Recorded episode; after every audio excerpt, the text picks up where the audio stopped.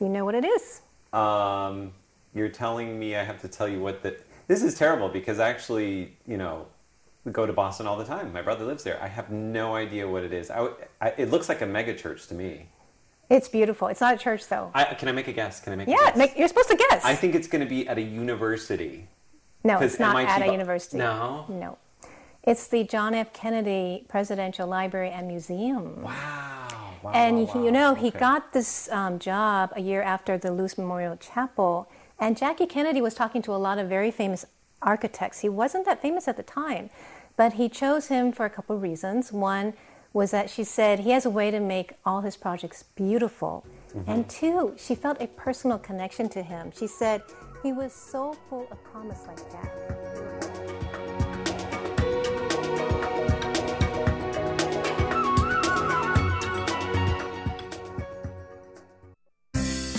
What's this all about?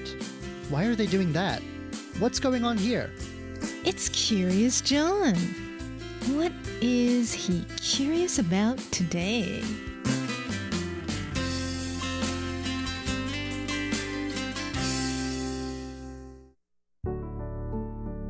The central city of Taichung is home to a piece of Taiwan's radio history. Though its transmitters have long fallen silent, the Taichung Broadcasting Bureau is still buzzing with activity. There aren't many places like it left. There you can find a rare look into what the radio stations of more than 80 years ago looked like. Looking into its story, you can also encounter an important turning point in the history of Taiwan's architecture. You can uncover the ways Taiwan's people once listened to the radio, and you can see the role radio has played in Taiwan's past. Here this week to tell us more about this vintage broadcasting house is its head, Mr. Fu. 因为它在一九三五年的五月十一号成立，当时台湾属于日本人统治。 The station dates back to 1935, 40 years into Taiwan's period under Japanese colonial rule. By this time, Mr. Fu says, radio stations were already up and running in both Taipei up north and in Tainan down south. 然后其因为地理的环境的限制，中部地区是没有办法。 But geographical factors meant that neither signal could be picked up in Taiwan's central region. There was a population of resident Japanese settlers in the area that was eager to hear radio broadcasts, especially news reports from Japan. And at the same time, colonial authorities could also use the radio to their own ends, spreading ideas and the news from its perspective. The Taichung Broadcasting Bureau was the solution. At first, 60% of programs were produced right here in Taiwan, Mr. Fu says. Programs were aimed at both Japanese settlers and Hokkien speaking locals. There was the news, of course, but there were also educational programs, introducing things like aspects of Japanese life to a local audience. And there were entertainment programs too, especially radio dramas. Those old enough to remember the station's early days also say it broadcast guided exercise routines, calisthenics by radio, designed to help build up a healthy population. People would gather in places like the park and do them together. 大家可能会聚集在一些家里有的人的附近啊，然后其实台东放送局有特别方式也有设置的一个放送头，然后 Radios were expensive, beyond the reach of many, and even after purchasing a radio, it still cost money to tune in. After the first year of broadcasts, when listening was free, it was decided to impose a fee of 1 yen per month on radio owners, a kind of subscription fee that would give the station a source of income. Mr. Fu says that people without the means to buy a radio might gather together in the homes of those who could manage to buy one, and there they would listen in together. Otherwise, they could head to Taichung Park. There, an ornamental stone tower of sorts was set up to serve as a speaker, letting anyone nearby listen at their leisure. Since radio was a fairly new thing in Taiwan then, there was an office set up to help people learn how to tune in, and also to offer radio repair services. 三零年代之前，他们属于一个比较古典主义的建筑风格。 A visit to the station today isn't just a journey back into radio history, though. It's also a journey into the past of Taiwan's architecture. Mr. Fu says this elegant little building sits at a juncture point, a time when styles began to change. Before the 1930s, he says, public buildings like this one in Taiwan tended to reflect neoclassical styles. there were faux Roman columns, ornamental stone carvings of flowers and animals, and other elements Japanese architects borrowed from the West. Many examples of this early style, like the presidential office and the Taichung train station, are still well known buildings that serve important functions. In the Taichung broadcast station, too, there are plenty of traces of this older style. Faux Roman arch doors and windows? Check. A miniature faux Gothic castle tower? Check. 那放送局它属于一个过渡时期的建筑，当时的建筑师在三零年代之后，他们开始融合。But by 1935, experiments with less ornate and more up to date modernism were beginning. Fancy flourishes are toned down a bit, and the result is quite nice, with a tiled wooden roof to top it all off and plenty of windows to let in the light. There's even a pond and a nicely landscaped lawn out front. 它当时就会有一些，比如卫少亭啊，卫少亭底下也有一些密道，然后园区内也会有一个防空洞提供。As we've said, the station was important to the authorities. It had a good potential for broadcasting propaganda and influencing the way people thought. This made the station a strategic asset, especially to the military. And this explains the guard post on the station grounds and the air raid shelter set aside for staff just in case. In the 1930s, war was on the horizon, and by the time of the Pacific War, Japanese policy towards Taiwan had changed. 当时有所谓皇民化运动啊等等的，他们比较主要去是希望让他们 A push had begun to assimilate Taiwanese subjects into Japanese ways. Separate programs for local people were dropped. Updates on the progress of the war effort and items aimed at stirring up patriotic feelings took their place. Japanese language programming was stressed. When the Pacific War ended, Japanese rule on Taiwan ended with it. In its place stepped in the Republic of China government. The Broadcasting Corporation of China took over the station, and any early broadcasting equipment that might have survived from the pre war era is now gone, lost to time. Japanese language broadcasting was ended, and the sole audience was now local as Japanese settlers left. Fees continued to be imposed for listening to radio, and as the Cold War set in, the new government also put in place a requirement that all radios be registered and licensed. The new government hoped through means like these to stop people from listening to communist broadcasts. 目前我们听到的一些，就长辈他们提到的一些故事内容是说，当时因为在台中。 Not long after the new government took over, there was trouble. In early 1947, less than two years after the war's end, grievances against the new government turned into an uprising. Taiwan was racked with both resistance and a violent government crackdown. Radio was an important medium for spreading news quickly during this bloody time. Taichung's Broadcasting Bureau played a part too. It broadcast updates about the violence as it took place. 一九九八年，当时是中广台湾台，然后他们才离开。 Years of tense martial law followed the uprising and its brutal crushing. Broadcasts continued all the way through this era, and they also continued after Taiwan transitioned to democracy. But Mr. Fu says that in 1998, transmissions finally stopped for good. The building was left to the Taichung city government and was used for a time as an office space, a fate that many historic buildings in Taiwan have met with at some point. 放送局它之前在二零零二年被列为台中市政府的一个 But the station has since been declared a municipal historic site, and also like many historic buildings in Taiwan, it's since found new life through private enterprise. 维护的部分，主要大型的维护还是会由台中市政府跟一些专业的维护的团队员，然后来去做大型维护。 The Taichung city government takes care of any major repairs that affect the structure as a whole. But since the end of 2015, Mr. Fu's company, S Studio, has held the rights to operate in the building, and he says it handles more everyday conservation issues. The company has a history of bringing out the best in local culture and heritage while also promoting hip handicrafts. The company's moved in because it's seen the potential of this old broadcast station. The building's many high arched windows, its 1930s flair, and its lovely landscaped gardens create an inviting space for activities and events. And so these days, there is always something going on at the station. Through art exhibitions, lectures, bazaars, film screenings, and outdoor activities, Mr. Fu and his company have succeeded in highlighting the building's unique history while also finding new uses for its historic space in our own time. I'm Curious John, and I'll see you again next week.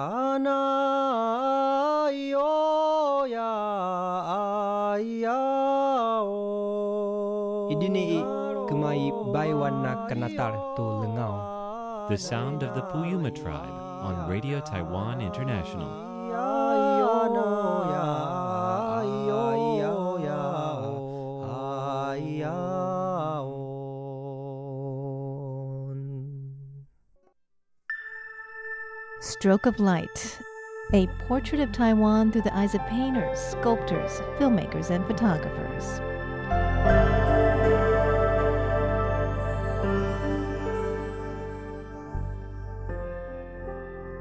Hello and welcome to Stroke of Light. I'm Jake Chen.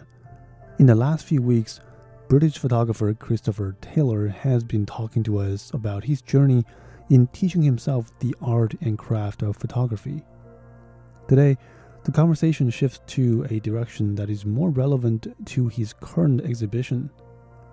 Steinholt is the name of the series of black and white landscape photos that he has brought to the Mindset Art Center here in Taipei City. It is also the name of a small hotel in Iceland, more specifically, in a remote corner of Iceland that is sparsely populated. Taylor told me that his marriage to his wife, a native from Iceland, has brought him to the area. But how did he proceed to decide to photograph this area in the following five years?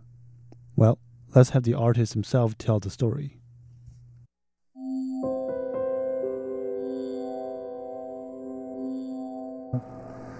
It's a bit of a long story. Eh? Um, see, uh, I've been visiting Iceland ever since I was married, and I was, and in fact, I married in, my wife in Iceland. Mm. We were married in Iceland. Uh, and initially, we'd go there just to see her family. So we stayed in Reykjavik, the capital, and stayed with her mother, and uh, you know, the landscape of Iceland I never saw. yeah, it's very different.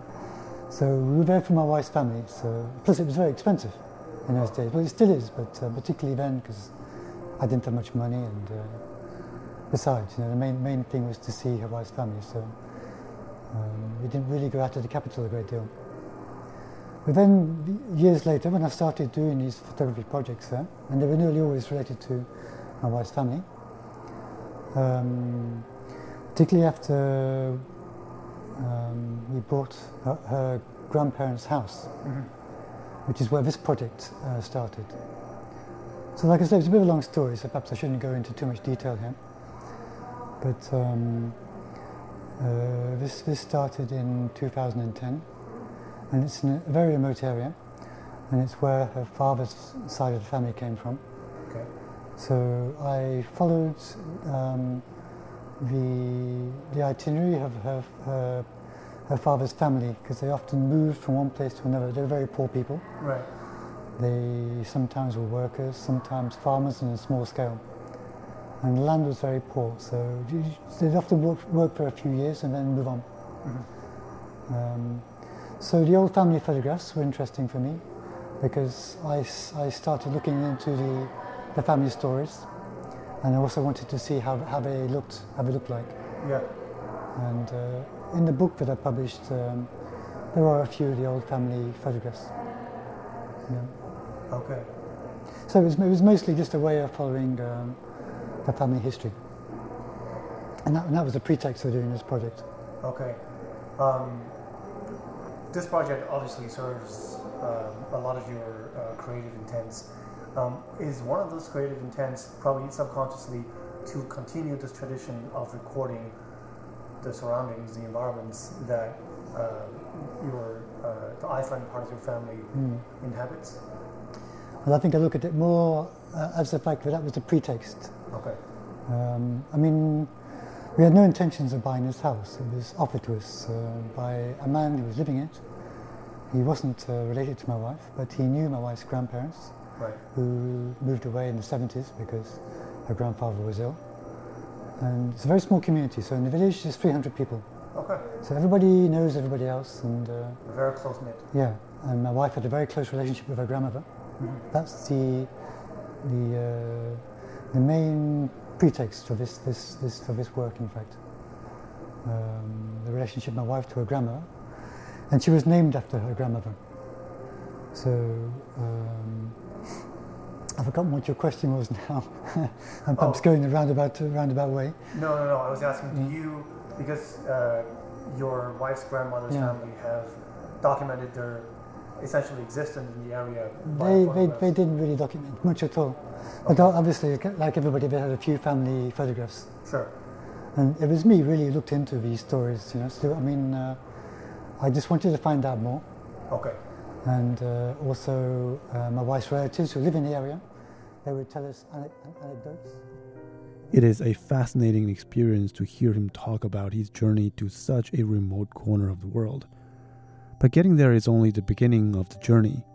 And next week, Taylor will tell us about his approach in photographing the many subjects in the area, as well as how his deepening emotional investment also helped him shape a different vision.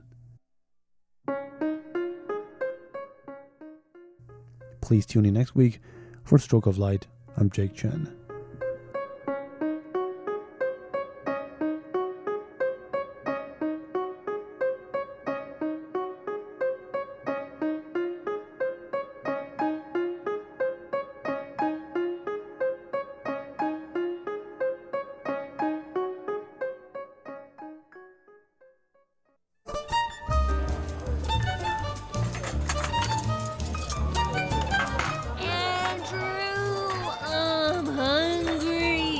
Okay, Ellen, pull yourself together already.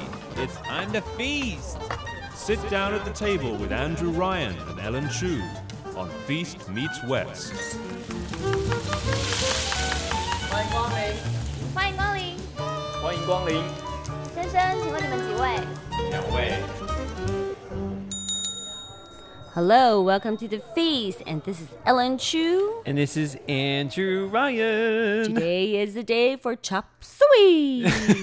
ha ha ha. People are like, what? You've You know, been- when I was growing up in the States, you know, whenever I say the word chop suey, I always think of this. I think there was a cartoon. She's waving her hands around like she's chopping. karate. Karate. Chop suey. Are you sure it wasn't just like your classmates No. like being mean? No, I remember it was a cartoon, and Maybe one of the character was like in a kung fu suit, karate suit, and so I was like chop suey. My goodness. Yeah. Oh, I you know I I'm I'm wondering if I should like regret setting up this topic for Asian American and Pacific Islander Heritage Month. Why? Well, because I mean stereotypes people. Yes. Like okay. So I mean there's some I think deep inside, you know, your head, you are stereotyping us. Okay. No nonsense. What are you talking about? You know, I have the right to say that you're stereotyping. you do, you do. Anything you say, I will bow down before you, Miss Chu. okay. Well, for so many years, we've introduced like so many different kinds of Chinese food, Taiwanese food, and I really Yes. wanted to introduce like Chinese American food. And of course, introducing chop suey is is a bit of a cop out because there are so many different kinds of American Chinese food. Yes, you forgot sweet and sour pork, Mhm. right? And the sizzling rice soup, Mhm. right? Crab rangoon. Exactly. and the fortune cookies. Fortune cookies. All that almond cookie. Almond cookies. Right? These are all like, you know, very typical, like stereotype Chinese food. Yes. but- Fried rice, So, broccoli beef, broccoli beef. General George chicken. Yes.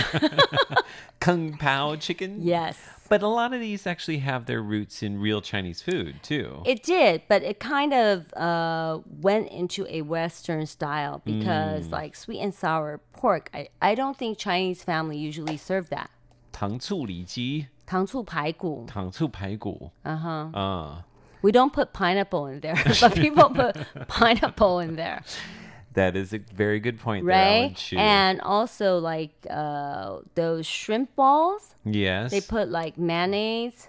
oh, but that's Taiwanese. And s- really? we introduced that in in an episode. It was it was a Taiwan um, dish that was invented by the China Airlines kitchen. Right. It was based on a Chinese dish, like a Hunan um, orange and shrimp. No, not orange. Orange and fish dish. Right, but with the China, China airline, I think you know they wanted to have it a Western twist, so they put like mayonnaise because Mayonnaise is not something they use in a Chinese dish. But to be honest, like a lot of times, mayonnaise that we use in the West is not a sweet mayonnaise. So I think Mhm. that's actually maybe a Japanese angle.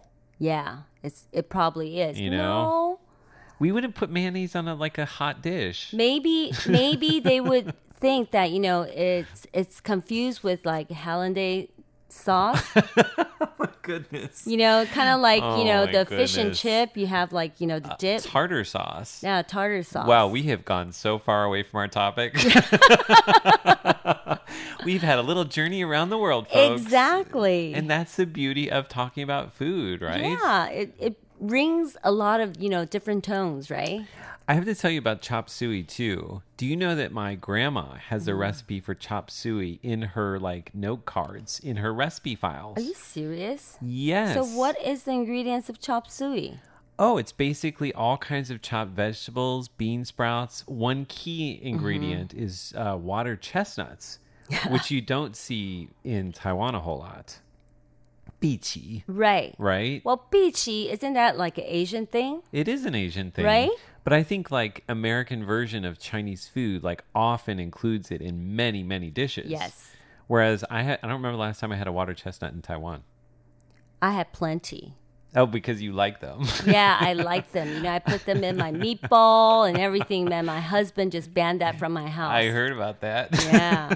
but I love it. It's it's It's good. It's crunchy. So is it because I lived in the States? Because like It might be. local food, I don't think they put that much beachy in there. when you have to get it canned, you can't get it any other way. No, you could buy fresh ones.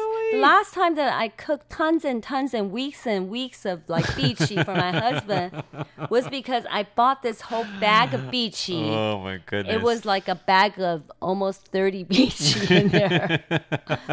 I'm serious. And they sell it like like that.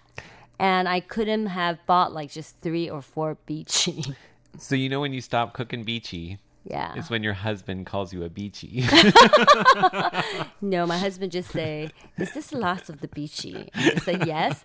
He said, "Can we not have beachy in our house anymore?" I said, oh. "Yes," Oh. and I would stop cooking in our house. oh, it's hilarious. You and your husband. I wish I was there for that. Yes, so it's either beachy or no cooking. Yeah. So today we're talking about chop suey, and we're Mhm. also throw into the mix chow mein and lo mein. What are these dishes? How did they get their start? Mm. What is lo mein? Oh, we'll find out in just a moment. Yeah, I I can't tell you now. We gotta wait Lo until mein. later in the, in the show. Lo mein. But Is before that like a American way of saying a Chinese mian? it, well, yeah, it is. If you look at chow mein and lo mein, you know it must be some kind of noodle, right? Mm. Okay. Okay. So, but before we get into this, I want to ask you, like, how do you identify? Because we're talking about like Chinese American or Asian American. Now, you lived in the Mhm. states for many years. Mhm. Do you how do you identify with that community? Yes. Mhm. Of course. Would you call yourself? What would you call yourself? I would call myself Chinese because I'm not an American citizen. Right. Yeah, but you know, when I was living there, I guess you know people see me as Chinese American. They Mm. always identify me as Chinese American. Gotcha. Right. Because you attended school there, you know, from a Mm. very young age, and they would identify you as that. But for me, you know, it's clearly I'm Chinese, Mhm. right? Just living abroad, right? Right. But for my kids, Would you say Taiwanese? yeah, but they also have like citizenship though. Oh, right. Right? There's that whole thing. Yes. They're dual citizens. So, like, my kids sometimes would say that they're Americans. I'm like, you're not American, okay? You're Chinese American, okay? You're like, I made you, okay? Right, you're Chinese American for sure. Oh my goodness. Right. Well, this is the subject of today's show. Shall we have a look at our menu? Definitely. Let's do it. Okay, on our first course, we are going to begin by reminiscing about our own first experience in Chinatown with Chinese food in America. In our second course, we're going to break it down for you. What exactly are chop suey, chow mein, and lo mein? And who invented them? Wow. Uh, well, I don't know. and in our third and final course, we are going to search for the closest thing we can find a chow mein or lo mein here in Taipei. And we're going to eat it. Yum. Yeah. Um, you found Panda Express? no. Not exactly. Okay. it was a bit of a struggle. Let's just put that out there before we get there. Okay. We're going to play a song to begin the show. It is called Come to the Supermarket in Old Peking. It is by Barbra Streisand. Wow. Apparently, it was written by Cole Porter, Mhm. and it has some very questionable lyrics. So I want everybody to listen very carefully, but also I want you to remember that this song uh, was written in 1963. So maybe there's some kind of more stereotypical ways to think about Chinatown. Okay. But we're going to play this song to launch our topic, all right? Okay. Let's do it.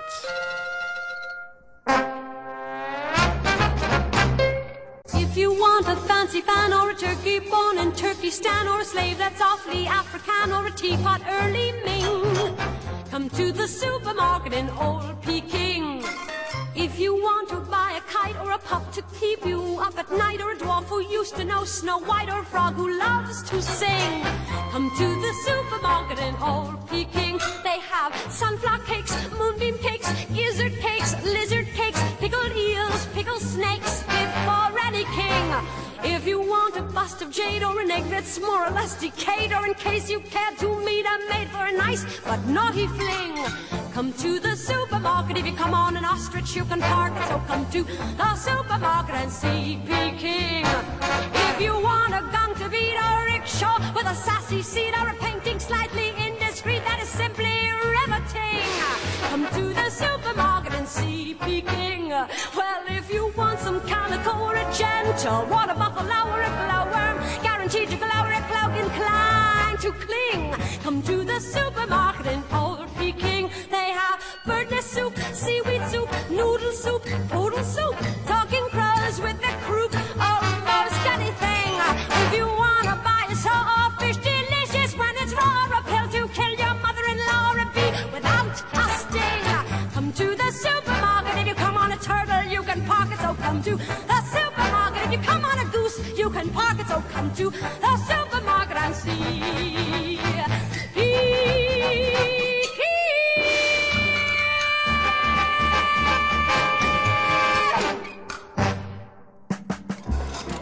First course. Okay. So, what do you think about that song? I think it's crazy. Mhm. I mean, there's so many stereotypes packed into one song. Mhm. I mean, rickshaws. Well, 1963. I think, you know, that was the time period where, you know, Asians or Chinese, you know, are not big of a population there, right? It's still like a very minority group. You know, it's interesting. If you look at, um, there was a Chinese Exclusion Act, Yes. um, which Actually, my son was reading this in his social study. really, And he was telling me, you know, at that time for 10 years, you know, Chinese people were banned.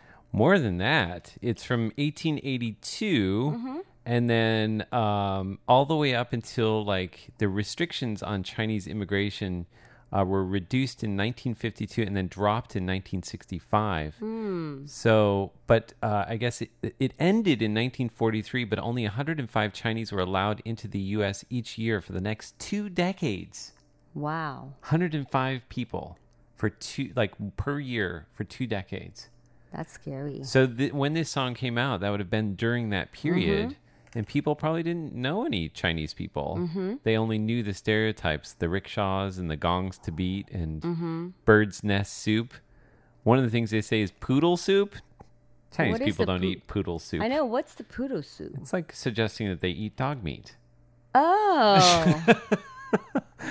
you. Ooh, terrible. The Terrible. other one, uh, an egg. It is true because most of the immigrants were from Guangdong, This is Canton. very true. Um, So, you know. but they don't eat poodles. Not poodles.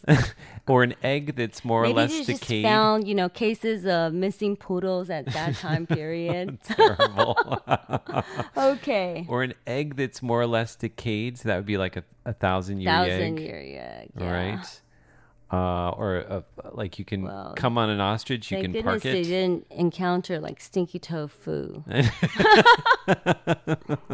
okay. Oh my goodness! You can get a fish delicious when it's raw. That's that's more That's Japanese. Sushi. So they're confused, see? Yes. They can't really, you know, uh, distinguish between uh, Japanese, Chinese, or Korean. That's right. Right? That's right. Mhm. So I want to ask you, Ellen Chu, Mm-hmm. um, how old were you when you went to the states the first time? Four and a half. So you probably don't remember the first trip to Chinatown.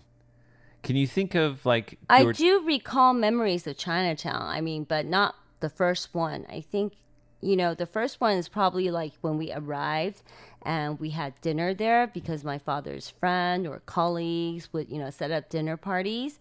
And it's usually like in Chinese restaurants. Mhm. Strange, which, huh? which would right strange, right? Which Mhm. would have been in Chinatown in San Francisco. Right. And Okay. also, the first place we arrive is Los Angeles. So it would be the old Chinatown there. Okay. Okay. It's in the city. Yes. I guess in more recent years, once the Chinese Exclusion Act ended a lot of people came from China, Hong Kong, Taiwan, at that point, a lot of people moved to the San Gabriel Valley. Right. That was later. That was later when I was like in high school, right? Even like in the 80s. Yeah. Right. So a Mhm. lot of the best Chinese restaurants would have been out right, in the valley. Right. Yeah. But, you know, originally it was downtown. And they Mm. still have it. And I remember that, you know, I like going to Chinatown because there is a wishing pond. A wishing pond. Yeah, there's like a fountain in the center And where what do you do there? I could toss a penny in there and make a wish. Let's have a little look at Los Angeles. We're doing a little search here. Los Angeles, Chinatown. Chinatown fountain. Mm-hmm. See if it's still there. Should be. Images. Wishing fountain. Look at Mhm. that. So, Look ladies and gentlemen, that. See? Basically, you know, it's kind of like a tradition when we go there. You know, my dad would give me a penny and then we'll go flip a coin inside and make a wish. and what about the food that you had when you were in Chinatown? Uh, mostly we would go there for Cantonese food. Yeah. It's kind of like, you know, dishes like dim sum, like, Mhm. like you know, 点心. Mhm. So it's kind of like the, the Cantonese little... Uh, little eats. Yeah. little eats. Like little dumplings and things. Right. Would they push the carts around the restaurant? Yes. And you call them over and say Mhm. you want what? Because for normal uh, Chinese food, I think my mom cooks it at home. So and, it would go- taste different, right? Right. And then if we go to Chinatown, we'll go for the Cantonese food that my mom doesn't make. So you wouldn't go for like Taiwan style food? No. No. No. Because you get that better at home. Right. But I went to a Taiwan restaurant. It's called Taiwan Restaurant in Berkeley when I was studying there. Really? There's one on the University Road. It's called Mhm. Taiwan Restaurant. Wonder if that's still there. I don't think so. I asked some of the alumni, you know, later on. When was the last time you went there? 1990. Is this it? Yeah. It's- See, it's pink. it's pink. oh my goodness. It's Is like it still there? lavender. I don't know. Let's see. Taiwan restaurant in downtown Berkeley. I heard it's closed. They oh, said. Yeah. closing after 42 years. It's It closed, right? Closed in 2014. See? Wow. So it's part of the, you know, Berkeley alumni memory. If you're uh, Chinese and you're from Taiwan, you usually go and have Taiwan restaurant. What would you eat there? Everything you you eat there is nothing like Taiwan. Okay, it's more of the uh, Western infused uh, Chinese dish. Gotcha, gotcha. So you could have like fried rice, right. chow mein, Okay. and things like that. So as students, you just go in there, you know, have a little simple dish of Chinese food. Funny thing is that like restaurants like Panda Express, you know, they Mm. make the chow mein like, you know, very westernized, Yes. you know, fried noodles that we request our mom to make chow mein like that. Really? Mhm. That's fascinating. You know, with the thicker noodles. so it changes your taste, right? Right. over So time. my mom would make chow mein just like that.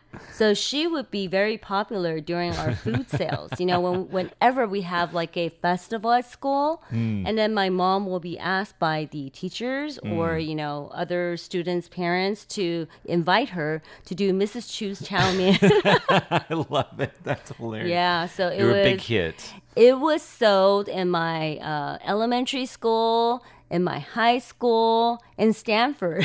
You should get the recipe from her. Yeah. Mrs. Chu's chow mein. Exactly. And she would make it, you know, that's that's funny, yeah. We're going to go into a song. This is by a Chinese American singer uh, named Tao Zhe, uh, David Yeah. Tao. And this song is called Tian Tian Every Day.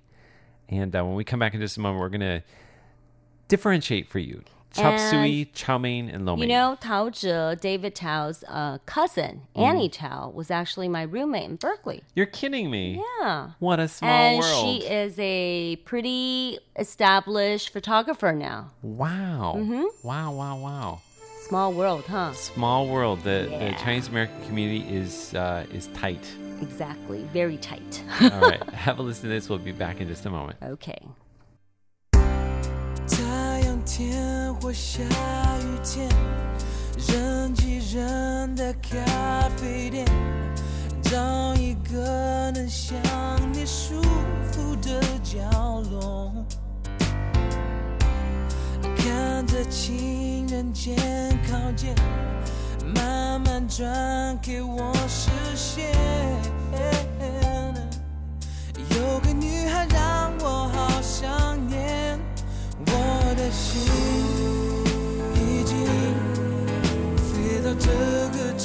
是另一边，想看着你我爱的脸，把心里的感情都对你说。那马路上天天都在塞，而你的人天天在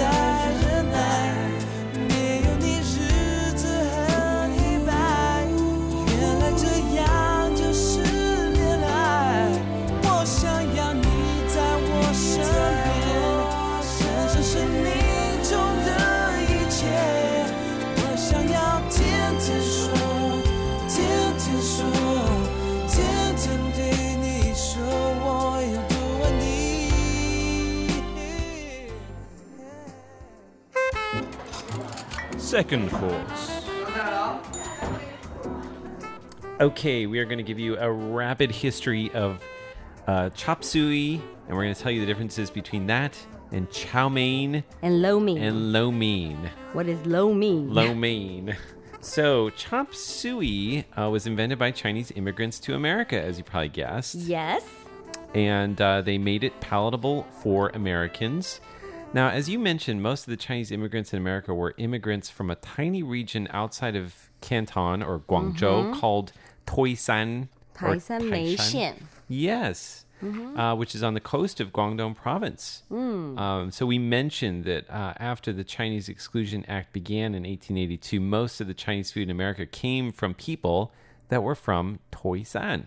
Very good. And after well, this soon they would, you know, come here, immigrate to United States and find different things that they can do.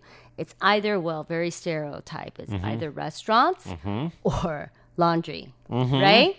Or little earlier- grocery stores. Well, even earlier than that, they also worked on the railroads. Exactly. Right? Mhm. Now, um, as soon as one restaurant had chop suey, which actually is called in Chinese jia shui, Mhm. right? So it's basically Oh. just chopped up stuff. So it's basically all the leftovers. yes. Yeah. Yes. This exactly. is this is this is how the Chinese people, you know, they usually create dishes because mom, they're amazing with, you know, cleaning up the refrigerator. I think it's it's it's You know, nowadays, even with my, you know, mommy chat room, yes. I see that mom doing this. she would create a dish using everything in her refrigerator leftovers? that's leftover. I think it's a triumph of like Chinese uh, inventiveness and like packaging, right? Right. So Like, we're it's gonna use our- amazing. we're going to use our leftovers. We're going to give it a new name, and we're going to make it fun for Americans to eat it. right. And sell it and make money. That's right. So the number of Chinese restaurants doubled between 1910 and 1920. Chinatown became a destination, but it was destroyed in the earthquake of 1906. They wanted to rid the city of the Chinese, but the shop owners rallied to have it rebuilt with Chinese style architecture. Is And this talking about LA? This is San Francisco. Okay. And that, along with the food, was a strategic way to survive in America. Mm. Yeah, the earthquake was in was in San Francisco. Okay.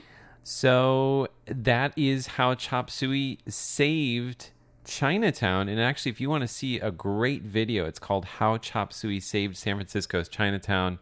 It's on AJ Plus, the Al Jazeera channel. Uh, and it's uh, Chinese food and all American cuisine part one. Wow. And you can get They the made a show out of it. history. Yeah. Huh.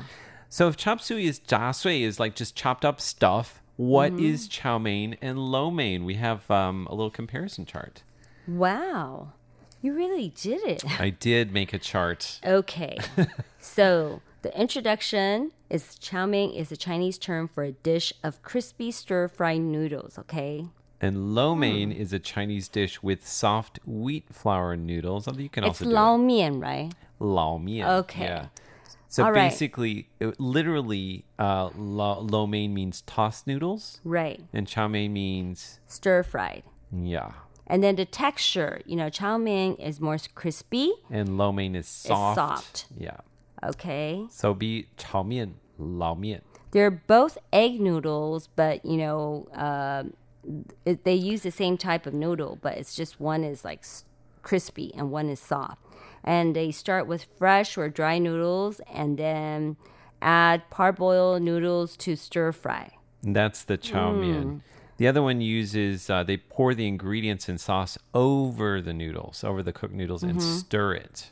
So the shape of the noodle for a chow mein is either flat or rounded, but for lao mian it's rounded. Okay. Mm. And typical dish, dishes, it's like meat such as beef, chicken, shrimp would be stir fried with vegetables, soy, soy sauce base, and then noodle fried as a patty. Yeah, and then in lao mian or lo mein, it's meat uh, like beef, chicken, or shrimp stir fried with vegetables and either oyster or soy based sauce. So we're gonna play another song, and when we come back in just a moment, we're gonna sample Chow mein the or lo mein? closest thing I could find to this. Okay. in Taipei. All right. So this song is also by a Chinese American Christine Fan, Fan Wei Qi. Yes. Fan Fan. And it's called 大风吹, The Big Wind Blows. 是谁开灯让天空亮了？飞机画出弯弯的弧线， 气球和梦想都在飞翔，白色云朵也要开始出发。是谁关灯让天空暗了？时间变成黑色的底片。一颗颗星星慢慢出现，美丽的烟火在梦里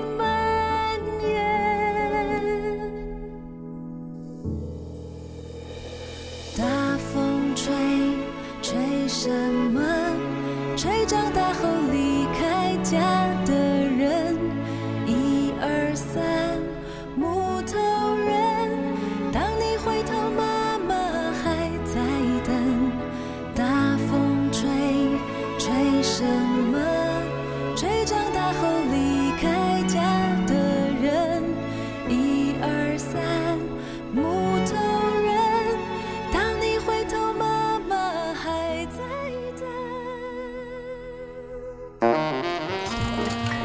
Chorus. Mmm. Ellen Chu. She dug right in, ladies and gentlemen. And what do we have here? We have noodles, but Yeah. can you tell which one it is? Is it chow mein or is it lo mein? Chow or lo? That's a lot of silence. I think, you know, if it's an hour ago, it might be chow mein. but hour later, it becomes soggy Yes. with the sauce. Okay. And I think it's lo mein now. You are right. It started off as chao mian, mm-hmm. so it's, it was uh, gang shi chao mian, so it's Hong Kong style chao mein. Well, they have a lot of ingredients in there. Mm-hmm. They have seafood and pork. Just the way I like it, Ellen Chu. Seafood mm. and pork. Mm-hmm. Now the noodles, as you said, would have started off a little bit crispier. Uh, I was I asked him, I was like, "What are the noodles like?" He's like, "Inda mm-hmm. like, hard. Mm. but then it has kind of like a, a soy sauce and oyster sauce based um, sauce in it, Very Cantonese. and like also veggies in there. Um, and it looks like squid, shrimp, seafood. Yum to the yum, Ellen Chu. And it does taste very Cantonese, doesn't it? It's very Cantonese, I think, because of the oyster sauce. So this would be something you could find in the U.S. Mm. at a Cantonese restaurant in the U.S. Right. So, Cantonese restaurant, they serve dianxin, they also have this as a main dish. Mm-hmm. Yeah. So order chow mein at a Cantonese restaurant in the U.S. and you'll if you this. want can't decide between chao mein and lao mein, you know, the best thing is order chao mein first and then let it sit for an hour and it becomes lao mein, right? or just have Andrew go and buy it for you on his scooter and like drive all the way through Taipei City. By Right. the time it gets there, it will it be will be lao mian. Okay? So you have both combination in one. That's oh, the best. Oh, I love it. Okay? Actually, you know, I, I don't usually eat Cantonese food in Taiwan, but Mhm. this is really bringing This me is pretty back. good. It is This pretty is good. pretty good. You got it around this area? Not really. Kind of in the Shida area. Hmm. I'll point you in the right direction, Ellen. Alrighty. It's pretty good. Pretty good. Mhm. All right. Okay, so you guys can share with us about anything that you have encountered before in your lifetime with, you know, Chinese or Asian American food or anything that, you know, relating to chop suey, chow mein, or lo mein, you know, let us know. Okay? That's right. Leave us a message at PO Box 123 199 Taipei, Taiwan. And email us at androo at rti.org.tw. Or send us a message on Facebook. We always like to hear from you there as well. Yes. And for next week, we will have a show that's going to be bringing us on the street because street foods that wow. Yes, that's right. Taiwanese street foods are breaking out onto the international stage. The New Wow. Yorker, Wow. Netflix, Michelin. British, London, right? all over the place, aren't you? Well, one final song. This is by a Taiwanese American singer, Miss Ko, Mhm. Ge Zhongshan, who won a Golden Melody Award not so long, Best Singer. Wow. And Lu Guangzhong, Lu Guangzhong. from Taiwan. Okay. It's called Me Me Secret. Wow. So we don't have any secret. You know, chow mein and lo mein is one big family, all That's right? right. Just like you and me, Ellen Chu. Mhm. For Feast You Test, I'm Andrew Ryan. And this is Ellen Chu. Bye bye. Bye.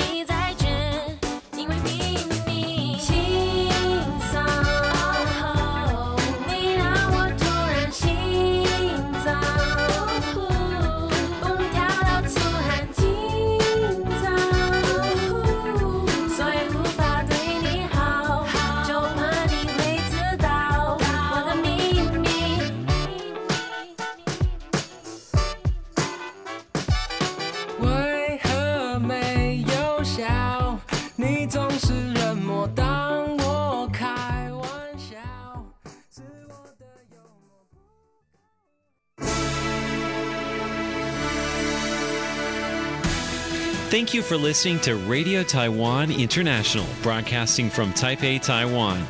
Check out our website at english.rti.org.tw. Again, that's english.rti.org.tw for the latest news and features from Taiwan. You can also listen to our programs and watch videos as well. Our 60 minute English language program can also be heard every day at the following times and frequencies.